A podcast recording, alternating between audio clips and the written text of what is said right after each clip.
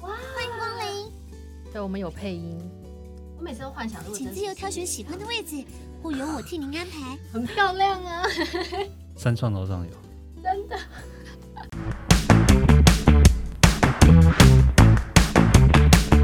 欢迎光临，对，我们有配音，我每次都幻想，如果请自由挑选喜欢的位置，或由我替您安排。很漂亮啊，三创楼上有。真的。我在那边好。嗨，大家好，今天很开心哦，在我们的这个集资特快车，大家呢在一开始的时候一定会觉得说很好奇，我们到底在干嘛？然后呢，就是哎，那节目都已经开始，还在玩游戏。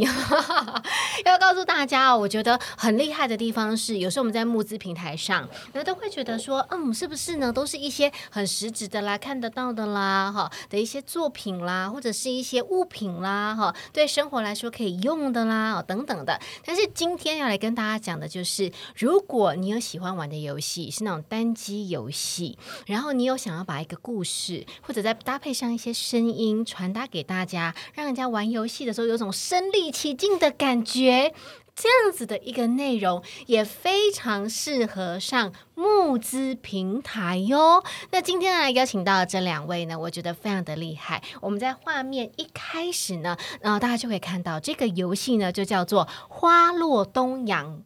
那今天呢，两位最主要、最主要的一位呢，他是负责这个动画；另外一位呢，是负责我们的文字。这两位结合在一起呢，才有《花落东阳》的这个游戏产生。所以呢，今天在我们的节目现场，我刚刚他们一进来的时候，我就在猜啦，说：“哎，你是哎，你是这样？” 反正我完全猜错哈。好，来，我自己直接来介绍。我们负责呢，就是在画图、构图，然后呢，还有一些城市的这个部分，是我们的布丁，布丁。你好，跟大家打个招呼。你好，我是布丁。另外，在布丁旁边这一位，啊，大家一看他就觉得非常的有那个才华的感觉，那比较神秘的感觉。这个呢，就是我们的肖月。我这样念你的名字是对的吗？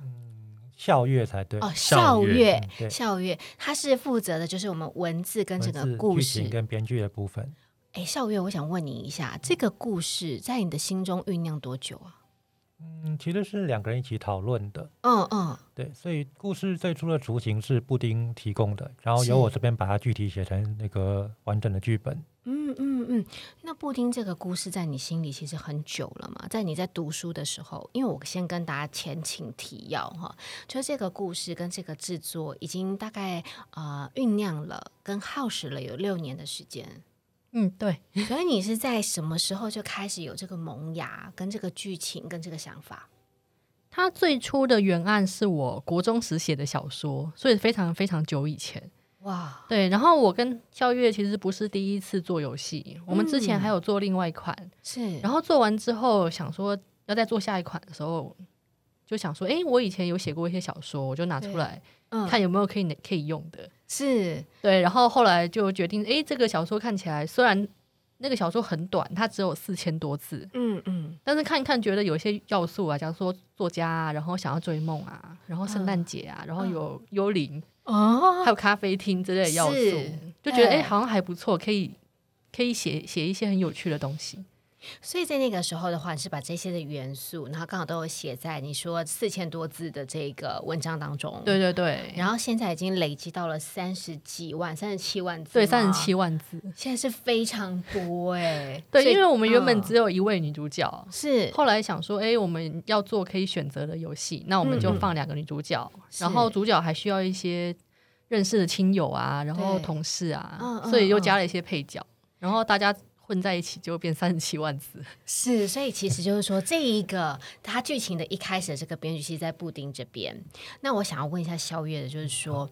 那你在这样子一个故事当中呢，后来变成了两个女主角，到底怎么样能够写出这么多这么完整的剧本呢？因为我觉得说，大家在听的时候也都会觉得说，哦，现在的人其实文字能力都蛮差的，但是可以像这样子，然后把它编出一个其实蛮完整的一个故事，这对你来说是觉得是信手拈来就很有灵感吗？其实，在规划时不会很困难，你就把它当成说每个角色都是一个活活生生的人，嗯，然后让有些我会让角色。去自己自己发展就对了。是，那你的比如说这个角色，你会取材自你生活周边的朋友吗？通常不会把完整的一个人投影进去，大家可能就截取一部分，可能说啊，这个人个性截取一部分，啊，这个人截取啊，他的口头禅很有趣，我把它拿来用。真的，其实会有一点拼拼凑凑就是了。是，所以你在生活当中会常常观察你身旁周遭的人。呃，对，会这样。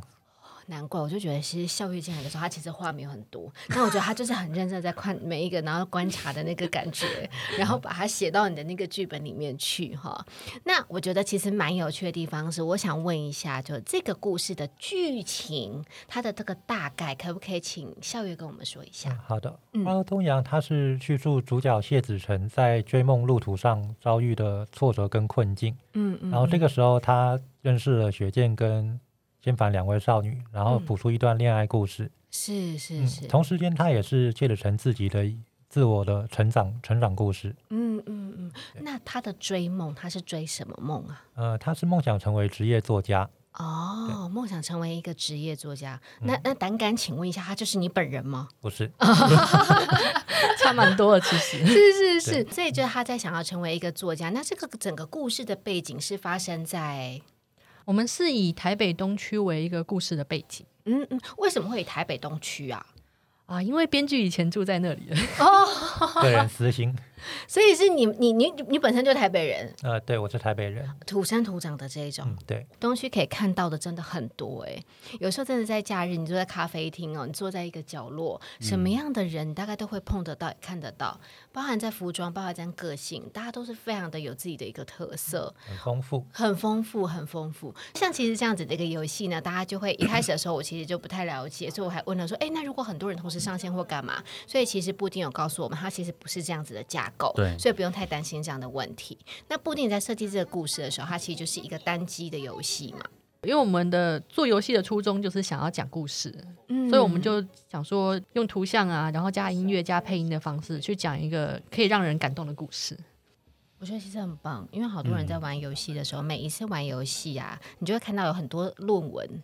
虚拟与真实之间，人呢不要太常玩游戏哦，要不然都在虚拟世界哦，搞不清楚真实世界发生什么事。可是我觉得这个故事是完全没有哦，他就是会告诉你，就是说他在很明显的他的一个个性，那个性他很鲜明的时候，他的优缺也会很明显。对，那优缺就是你人生当中你必须去承担的业障啦，真的。其实在这个当中，你会发现他其实也跟你一样。所以有人说，有时候玩游戏、玩虚拟游戏，你会越玩越孤单。可是我这样听起来，我觉得。你会玩到一种有共鸣感，嗯，我觉得有共鸣感的这个世界是还蛮重要的耶。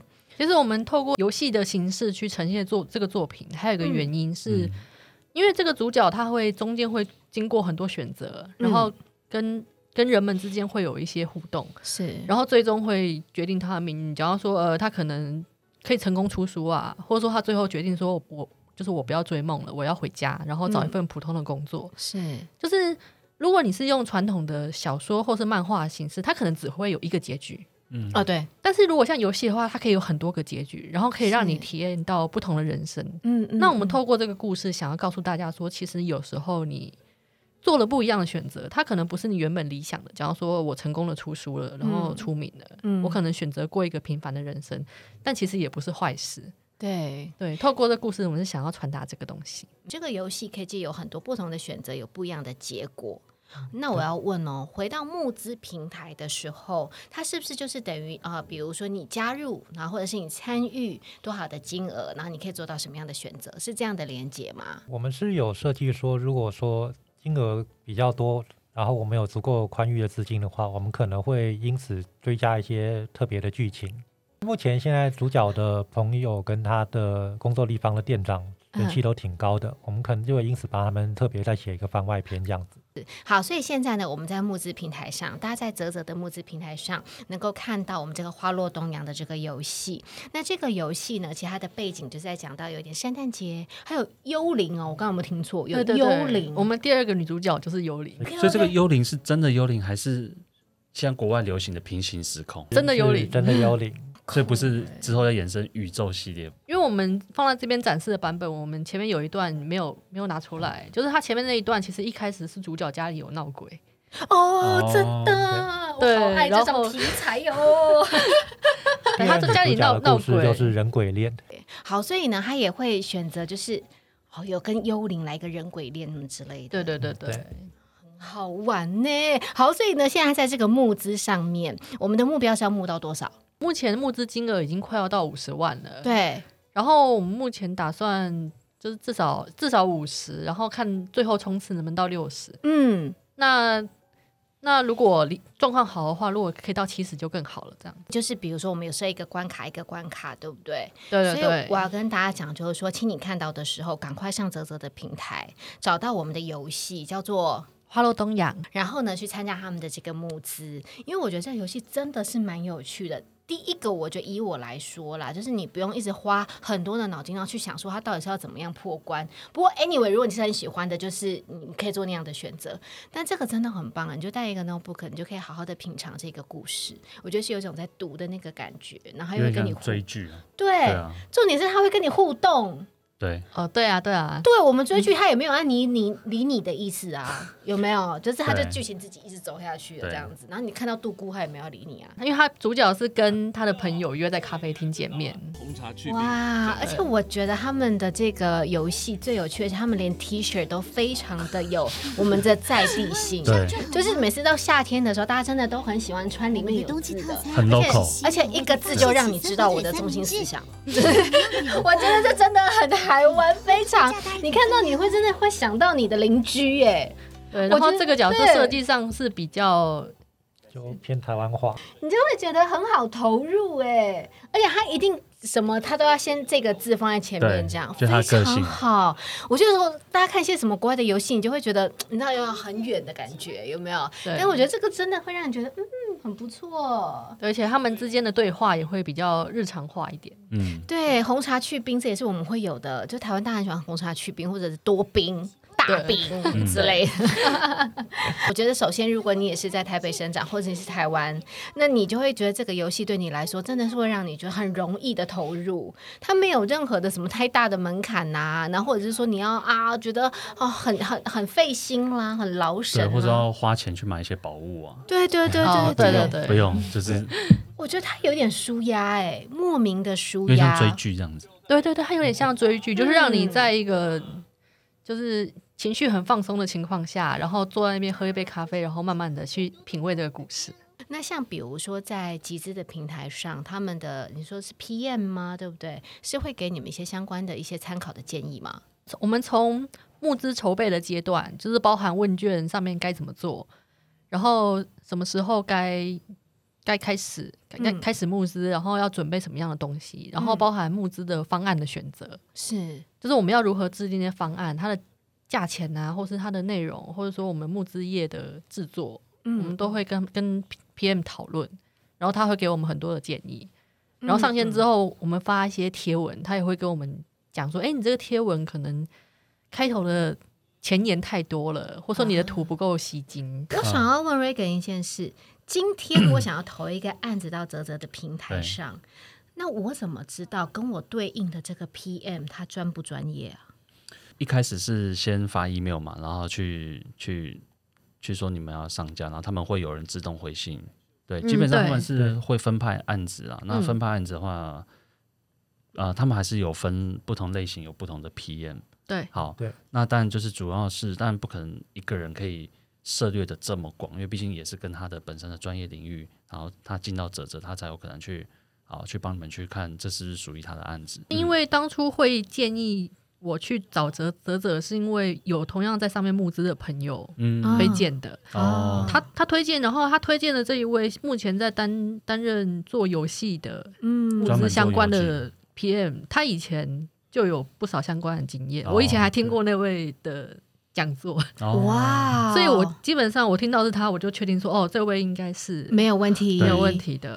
对，就先打听过，确认是有口碑的 KPM。对，对，哦而且我那时候我因为我朋友他们在泽泽上面募资，然后成效也很不错。嗯他那时候就跟我推荐说，你找泽泽，然后因为目前是这位 PM，其、嗯其他时候不知道，但是目前是这位 PM 负责的话，嗯他会给你很多很有用的建议，特别是游戏方面的。哎，所以 Regan 就是说，我们在做一个募资专案的时候，其实我们是能够来指定跟选择，就是我们希望找哪一位 PM 吗？那是因为当然他们是已经有打听过了，大概知道要去找什么边。那如果以第一次接触，然后又对这个这个木质领域不是很熟的话，嗯基本上是呃以这个分配的为主，有点像是你第一次进一个发廊洗头，你没办法去指定嗯设计师，除非你知道。对对对对，所以有一点像是这样子。但基本上募资平台找的 PM 多少一定是呃有有相关经验啊，至少也也是好几年的，嗯，对啊对啊。应该不，会不会太差。对，因为其实我觉得可能现在很多在听我们节目的听众朋友，那你可能就会有一个疑问，就像我刚刚这样子，或者是说，因为其实我们不管去到任何地方，就像你刚刚讲，最简单到你去洗头，对。哎，你真的也不知道这个设计师以前的作品如何，哎，你真的只能看面相有没有哈，看有网站上有没有。聊得来，那要不然就是自己凭空想一个一二三四五六七哪一个对你比较有好感的或是看他的穿着，对对对对对，嗯或者是看他的那个自己的设计，我说嗯，头发染紫色，我好像没有办法，啊，那要换别人，就是大概有一种这种感觉，碰运气哈。怎么会想到要上募资平台？我们那时候看觉得哎好像还不错，嗯嗯嗯，所以当时就有想要上了，对。但是因为我们游戏做的很慢，嗯，我因为募资平台通常会需要附上时程表，对，告诉玩家说，哎，我们目预计什么时候会出货，什么时候游戏会做完，是。对，然后但是因为我们制作速度实在太慢了，完全六年呢，完全没有办法预测说 什么时候会做，因为大家都下班时间做啊，嗯那你没有办法掌控一个很精准的进度。这样怎么跟平台合作？对，所以当时我们就算有这个想法，对，但是也没有去实行，因为我们、嗯嗯我们也看过很多例子是。他上了平台之后，募资完了，就是募资其实需要做出很多的承诺，嗯，包含说你如果达到某个目标要解锁什么项目，对但那些东西加进去之后，你可能游戏制作的时间又会变长，是，然后就变延期。我们其实并不想要说，我们上去对大家承诺之后，然后之后又发现各各各种意外，然后延期。嗯嗯所以一直等到六年后，我们游戏已经快要做完了，我已经可以确定今年可以做完了。对，然后我再来做募资、做行销，哦然后至于募来的钱就用用在那种我们做额外的剧情，嗯就是本片的剧情我们可以自己处理金流的部分。那额外的要做额外的剧情，或是把本片优化的更好的部分，就靠募资的钱来支付这样。所以在这六年期间，你们自己做的一些创作或者什么，就是自己业余，然后自己用自己比如说工作的钱来 cover 这一段时间，对不对？对对对对对。对，哇塞，这其实真的也是要跟大家讲，它不是像大家想象，就是说，我觉得刚刚有一个状况，我觉得布丁说的非常的好，很多人都是在你募资的成功之后，你觉得你可以开庆功宴的，就像我们之前讲的，对然后你一下来就会发现，哇塞，你每天都在炼狱耶，对因为你承诺的你做不到，对啊然后你搞得你真的觉得你下辈子就下地狱的那种感觉，因为你对不起大家，知道吧？可是我觉得像他们这样很好，就是说我知道会有这样的状况，我把它放在前面，我为了避免，但是没关系，我也不要给自己太大的压力，嗯，我用业余的时间来处理我每一段、每一段、每一段、每一段的故事。那等到我真的快要好了，我再来上这个平台。所以要告诉大家的是说，你可以很放心的加入《花落东洋》这个游戏的募资，因为它不会出现跟人家一样的状况 啊。他们都是已经整个故事要完整了。那现在只是说，在木来的一些金额，我们可以做其他番外篇、其他剧情的一些延伸啊。对对对那。所以呢，大家也可以期待的就是，他到了一定的目标之后，他会给大家更多不一样的 surprise。对，对，我们目前是到五月二十一，然后我们最近团队内部还在讨论说要不要延期，因为嗯目前的状况还好像还不错，因为我们前阵子做了还蛮多的努力，假如说找实况组实况啊，嗯或者说我们每天的很勤劳的在贴文，在宣传我们游戏里面有什么好的东西，嗯嗯嗯。所以后来就是这一阵子好像充的金额的速度稍微加快一点。嗯，好，所以呢，来跟大家讲，你对这个游戏哦，我觉得还蛮有兴趣的话，能够呢上泽泽的募资平台找到呢花落东阳。那今天呢，在我们的节目现场是布丁跟笑月，布丁的话是负责我们的整个构图啦，然后整个啊、呃故事的一开始的那个架构也是我们布丁这边。那对对对笑月的话非常厉害，让他从四千多字变成了三十七万字。其实是四十万字，四十万字字，哇，真的是很强哦。所以呢，在两位的组合，然后这个游戏，我觉得大家不用担心它非常的成熟，因为它已经历经了六年的这个时间。当然，希望如果还有一点点的时间再延长一下下，让那个金额再更高，所以他们的番外篇就会做更。棒。对，然后呢，什么好感度测试就更精准啊！好，所以今天非常谢谢两位在我们的节目现场。那最后也再提醒一下我们所有的听众朋友，就是你对于这个募资平台啦，像我们刚刚提到的，你的 PM 如何选择？那你如果真的不知道的时候，也欢迎可以来问一下 Regan。Regan，你应该是可以打听得到，对不对？可以给一些建议啊。对，所以呢，都欢迎大家。那在我们的集资特快车，下周见，拜拜，拜拜，拜拜。